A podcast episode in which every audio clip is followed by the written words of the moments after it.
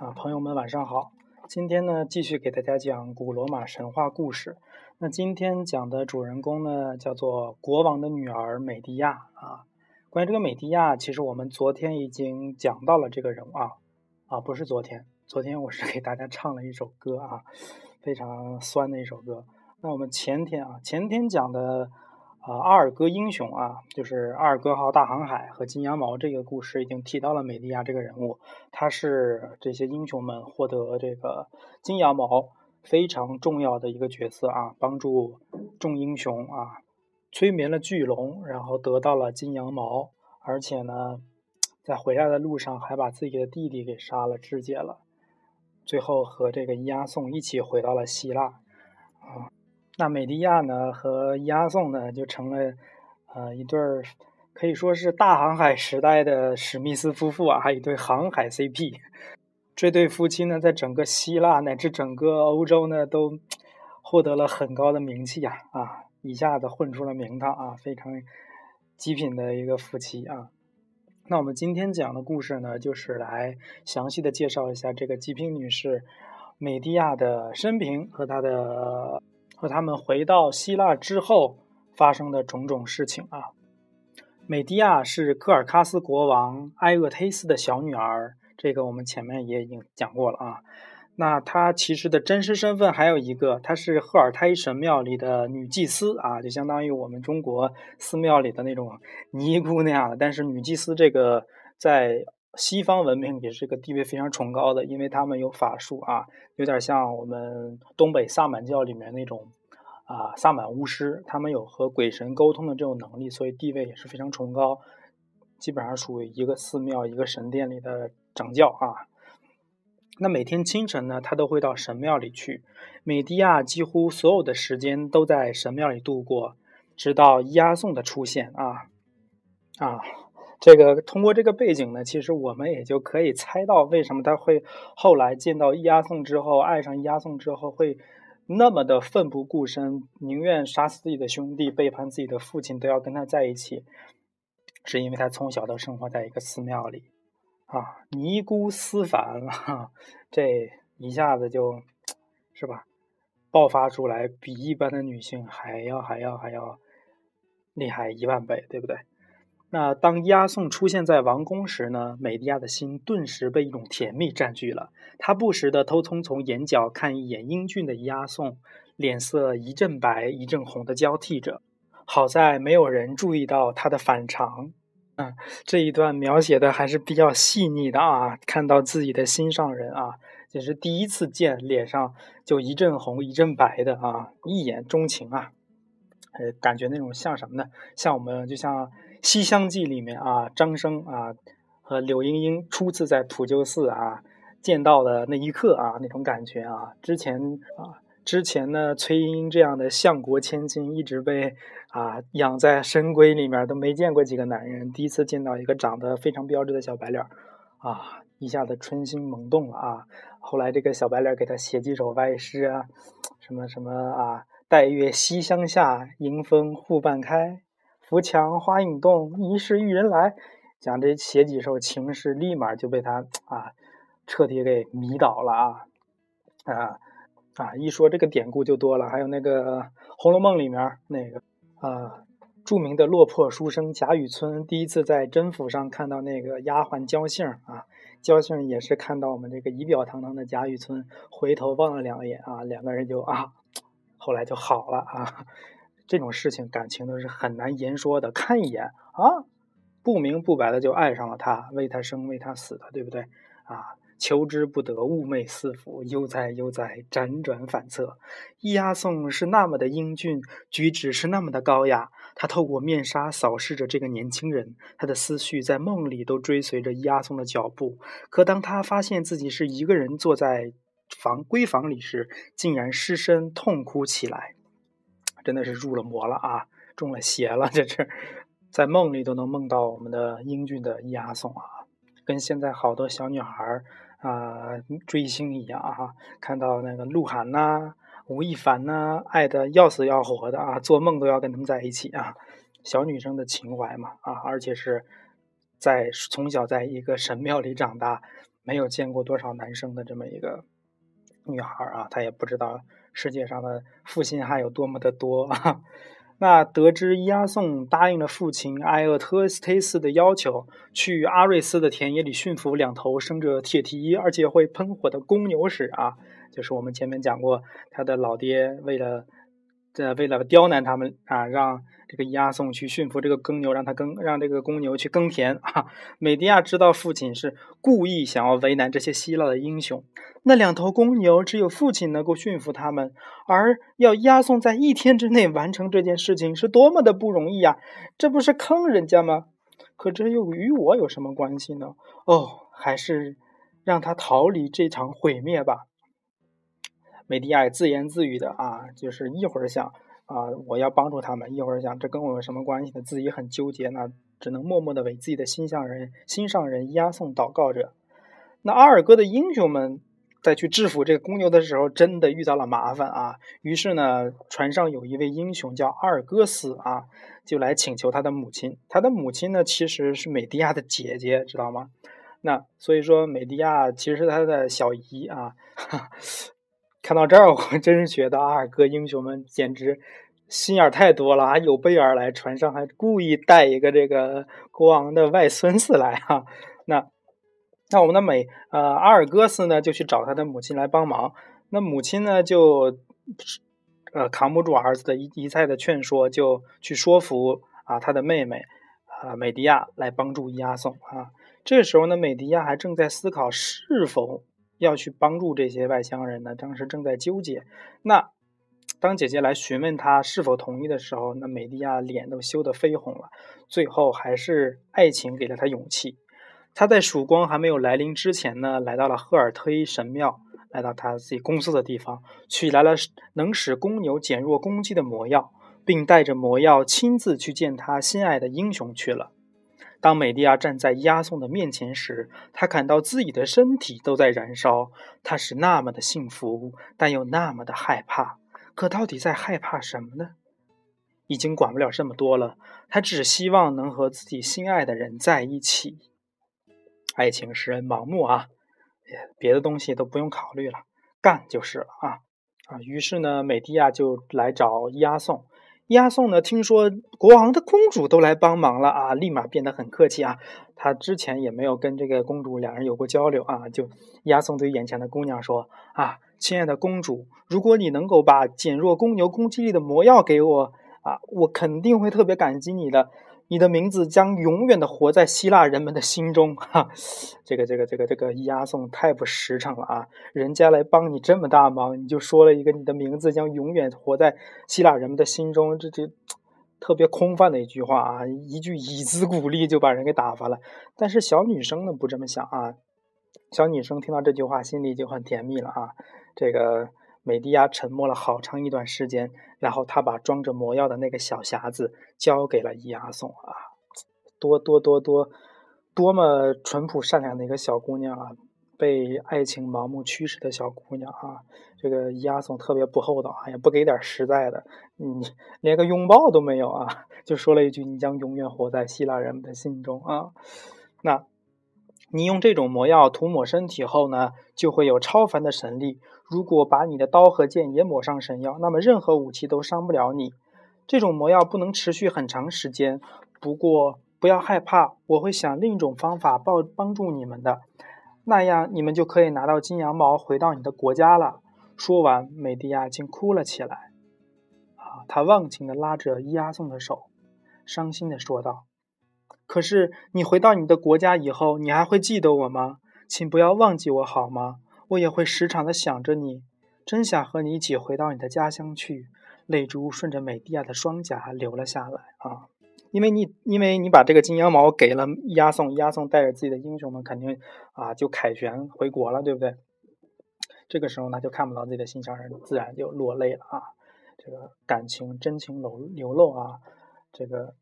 为不因世事的小小姑娘啊，那押送呢？这个时候也突然明白了这个姑娘的心意啊，原来她是喜欢自己的。于是呢，立马啊为自己的心爱的姑娘拭去了眼泪。我是多么希望你能够到我的故乡去呀！那里的女人和男人们一定对你顶礼膜拜，因为你他们的儿子、兄弟和丈夫才能免遭杀害。除了死，没有任何一件事情能破坏我们的爱情。哈，这个押送啊，果然是能够会会这个顺坡下驴啊！前一分钟还不认识的两个人，这这人家一说把药给你，立马要跟人海誓山盟了，真。真能搞啊，佩服佩服啊，脸皮真够厚的啊！于是呢，两颗心相撞了，爱情的火花同样照亮了希望。在美迪亚的指导下，伊阿宋顺利的完成了国王埃厄忒斯交给他的任务啊，那是当然了，你都刀枪不入了，两头牛对你来说 不是太容易了吗？但是呢，埃厄忒斯很快也听到了这个消息啊，埃厄忒斯震怒了。他虽然一句话也没说，但他知道是自己的女儿美迪亚帮助了这些外乡人。让埃厄忒斯更加意想不到的是，美迪亚既然又帮助这些外乡人夺取了金羊毛，而且跟着这些人逃回了希腊。他他妈的跟着外乡人私奔了，带着国宝私奔了，就相当于怎么说呢？那个 赵国的公主拿着和氏璧跟着外乡人跑到秦国去了，那赵王还不怒了？这些怒气要掀翻整个邯郸城了！啊，养个女儿真是费心呐，好不容易养大了，这家这家伙跟着一个嗯不知道从哪儿来的男子见了一面就就就跟人跑了，最后还嫁给了人家，是吧？不能理解啊，当爹的肯定特别难过啊。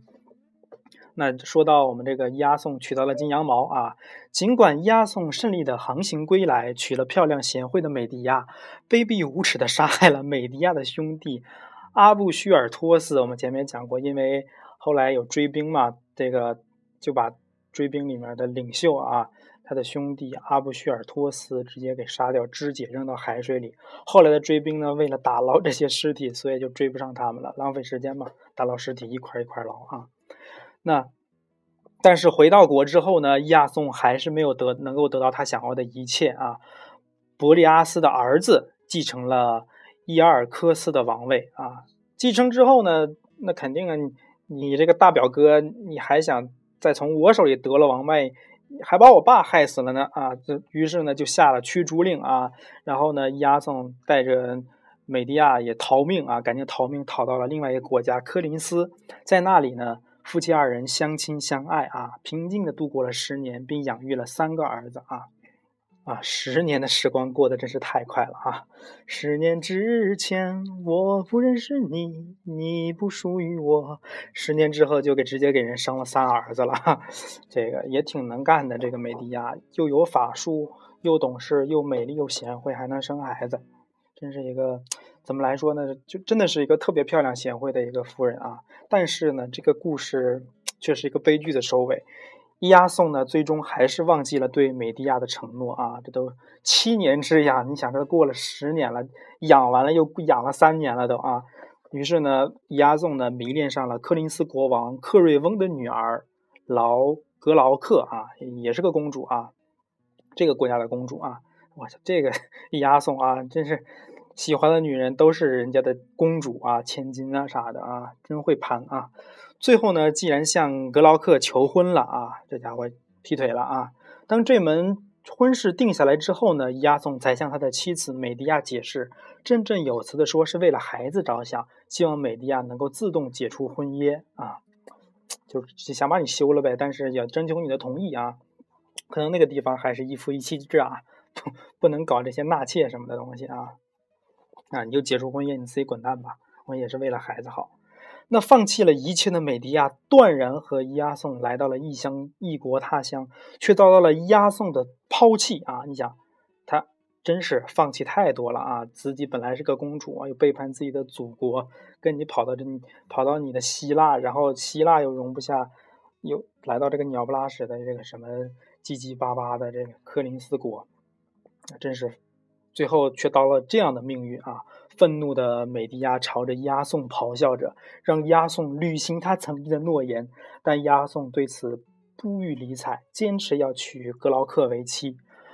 正义的女神呐，一把火把我烧掉吧！我背叛了国家，来到了这里，甚至杀害了我自己的亲兄弟。现在我终于遭到惩罚了。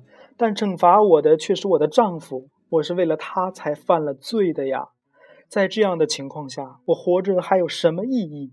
请你把我的丈夫和那个恶毒的女人一起毁灭吧！美迪亚一边哭嚎一边诅咒着啊。那我们知道，美迪亚原来是一个神庙里的祭司，她其实向天神祈祷的话，天神是能听到的啊，因为她是个祭司啊。你想想啊，正在这时呢，柯林斯的国王克瑞翁走进了美迪亚的宫殿。他看到了美迪亚里射迸眼里迸射出的敌意，大声喊道：“带着你的孩子离开我的国家吧，否则我会命人把你赶出去的。你的丈夫和我的女儿马上要结婚了，你留在这里还有什么意义？我并不是一个狠心的人，我准许你推迟一天离开，你找一条逃亡的路吧。”啊，克瑞翁是有点同情看着美迪亚，但是怎么说呢？他的说的这些话还是让人心里很不舒服啊。有点威胁的意思啊！一想到要离开背信弃义的丈夫，美迪亚变得更加狂躁起来。她呆呆地看着曾经和丈夫一起生活了十年的地方，忽然大笑不止：“我一定让你们得到应有的下场！”这其实就已经是一个诅咒了啊！一下，你想，这家伙抛家舍业的跟着你来到这么一个陌生的国家啊，一过过了十年，还给你生了三个孩子啊！十年的时光啊，那真是一个非常长的时间了。十年之后，我们是朋友。这家伙连朋友都当不成了，你要把我赶走，我肯定要弄死你啊！尤其像美迪亚这样真性情的女子啊，爱上你的时候真是奋不顾身啊，连自己的兄弟都能杀啊，都下得去那黑手。这家伙要报复起来，那肯定也是非常的绝情啊。那美迪亚变得平静起来，她找到丈夫，假装和他和解。亲爱的，我终于明白了，你其实是为了庇护我和孩子们才想娶公主的。我已经原谅你了，但我希望你能让孩子们留在你身边，让我一个人离开这里吧。瞧，我还为你的新娘准备了几件华丽的衣服呢，这是我送给你们的新婚礼物啊。押送果然就相信了美迪亚，不再怨恨他了啊。这个男人的脑子也不太够使啊！看到妻子从储藏室里取出了几件珍贵的金袍，伊阿宋甚至有些感动啊！男人们总是容易高估前任对自己的感情哈，真的是高估了啊！他哪里会知道这些珍贵的衣服都是靠魔力用毒汁浸泡过的呢？正如美迪亚所料，穿上这些衣服后，年轻的公主死去了。当他的父亲克瑞斯国王、克瑞翁国王扑向他的尸体时，克瑞翁也被毒死了。美迪亚的怒火依然熊熊燃烧着，他飞快地来到孩子们的房间中，望着熟睡的儿子，泪水淋淋的他还是向他们投去了匕首。啊，操！